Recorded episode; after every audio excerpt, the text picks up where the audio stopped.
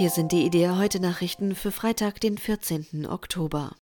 Unternehmen innerhalb der EU dürfen ihren Mitarbeitern das sichtbare Tragen religiöser oder weltanschaulicher Symbole verbieten. Wenn unterschiedslos alle Angestellten betroffen sind, ist eine solche Anordnung rechtmäßig.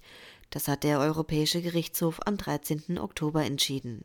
Eine belgische Muslimin hatte 2018 ein Unternehmen verklagt. Sie hatte sich dort beworben und war abgelehnt worden. Sie bestand nämlich darauf, aus religiösen Gründen ein Kopftuch oder zumindest eine andere Kopfbedeckung bei der Arbeit tragen zu dürfen. Das zuständige Brüsseler Arbeitsgericht bat daraufhin den Gerichtshof um eine Entscheidung darüber, ob das entsprechende Verbot eine unmittelbare Diskriminierung wegen der Religion darstelle.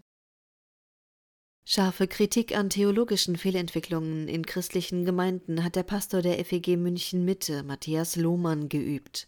Bei Gesprächen zum Thema Homosexualität sei er beispielsweise mit der Aussage konfrontiert worden, dass, Zitat, diejenigen, die aufgrund ihrer biblischen Überzeugung praktizierte Homosexualität als Sünde bezeichnen, selber Sünder sind, weil sie sich der Diskriminierung schuldig machen. Nach den Worten von Lohmann sei eine solche Sicht komplett verdreht. Wenn Gemeinden das Evangelium vertreten und die Lehre von der Sünde nicht mehr klar sei, müsse man laut Lohmann für das Evangelium eintreten. Letztlich gehe es um das Seelenheil der Menschen.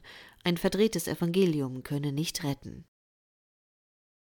Essen gehört auf den Teller, nicht in den Tank oder in den Trog. Das fordern das katholische Hilfswerk Miserior und die Umweltorganisation Greenpeace. Die Beimischung von Treibstoffen aus Pflanzen zu Diesel und Benzin müsse gestoppt und der Einsatz von Getreide als Futtermittel gesenkt werden. Anlass ist der Welternährungstag am 16. Oktober.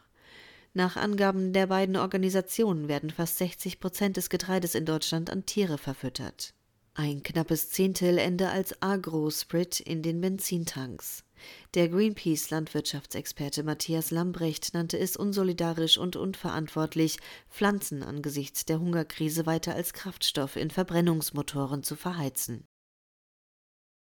Durch den Angriffskrieg Russlands auf die Ukraine wurden bisher 270 Gebäude von Glaubensgemeinschaften ganz oder teilweise zerstört. Das teilte der staatliche Dienst der Ukraine für ethnische Angelegenheiten und Gewissensfreiheit auf seiner Internetseite mit. Am stärksten betroffen sind Gebäude von christlichen Religionsgemeinschaften, aber auch fünf jüdische Synagogen und fünf Moscheen. Die meisten beschädigten oder zerstörten religiösen Häuser befinden sich im Osten des Landes, in den Regionen Donetsk und Luhansk, gefolgt von den Regionen Kiew und Charkiw.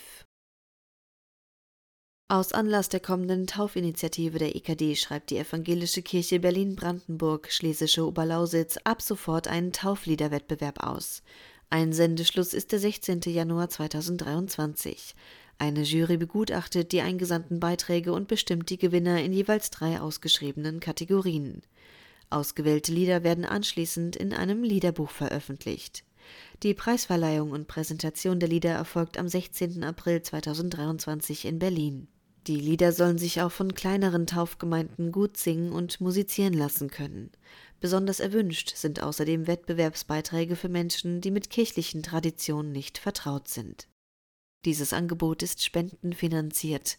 Mehr Nachrichten finden Sie jederzeit auf idea.de.